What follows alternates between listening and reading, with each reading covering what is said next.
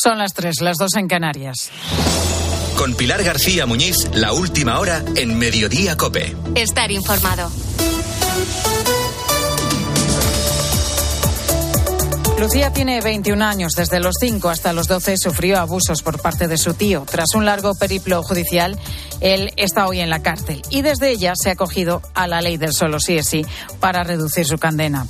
Es uno de los 544 agresores sexuales que han logrado beneficios gracias a esta norma.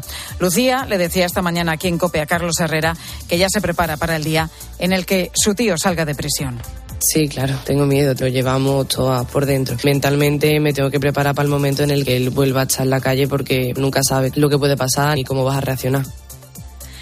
Lucía promueve ahora una plataforma para acompañar a las víctimas como ella. Quiere además que el Estado y la ministra de Igualdad asuman responsabilidades patrimoniales por los daños morales que esta ley está causando a las víctimas. Una ley del solo sí es sí que tanta polvareda ha levantado y que está siendo analizada estos días por una delegación del Parlamento Europeo que se ha desplazado a Madrid.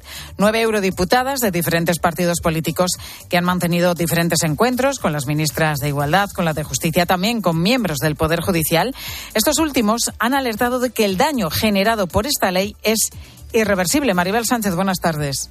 Buenas tardes. Sí, el Poder Judicial les ha dicho a las europarlamentarias que están obligados a aplicar esta ley si no quieren incurrir en delito. Y además, por si esto fuera poco, tendrán que seguir revisando penas unos cinco años más a los 4.000 agresores sexuales que están presos ahora mismo. A pesar de estas informaciones que la presidenta de la comisión, la polaca Elvieta Lukaszewska, está reconociendo que son tristes, las europarlamentarias se están limitando a desear una pronta solución. Solucionar o resolver o el ejercer presión en relación a esta ley. Simplemente mm, mostramos la esperanza mm, eh, derivada de todas nuestras reuniones de que eh, se logre aquí en España una buena solución para los posibles problemas que se han señalado desde los medios de comunicación y también a través de la sociedad en España por lo tanto, se limitarán a presentar sus conclusiones cuando vuelvan mañana a Bruselas, informe que están diciendo que esperan que influyan en los países miembros. Gracias, Maribel. No es la única delegación comunitaria que esta semana pasa por España. Otra ha venido a Madrid, pero en este caso para analizar el uso que estamos haciendo de los 31.000 millones de euros que hemos recibido a cuenta de los fondos europeos. Se han llegado a la economía real. Esta delegación ha dado el visto bueno, pero ha lanzado algunas advertencias, sobre todo por la rebaja del delito de malversación. Mónica Holmeyer es la eurodiputada alemana. La Comisión tiene tolerancia cero contra la corrupción y ha preguntado al Gobierno cuáles han sido los últimos cambios que se han realizado en España en el Código Penal. Hemos pedido al Gobierno español una garantía de que su legislación está en conformidad con el principio de cero tolerancia para garantizar que no existe excepción alguna. Y a partir de hoy, cualquier persona en España puede recibir este sonido en su teléfono móvil.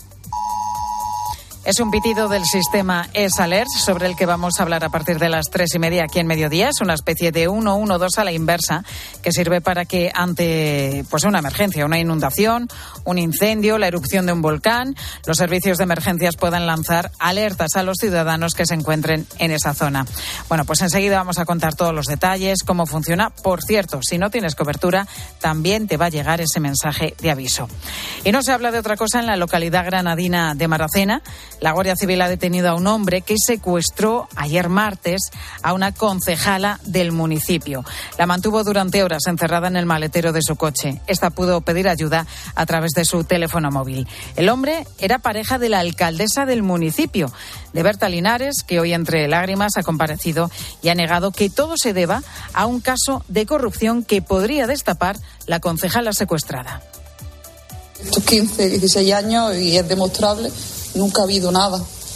Hemos sido, como todos los ayuntamientos, todos los ayuntamientos auditados por el Tribunal de Cuentas, por la IREF, y nunca ha habido nada, nunca ha habido un escándalo, nunca hemos tenido informes en contra de ningún técnico, de la interventora, de la secretaria, todos los informes a lo largo de estos años con cualquier expediente han sido favorables. Entonces, no tengo conocimiento de que haya nada ni de que se esté urdiendo nada.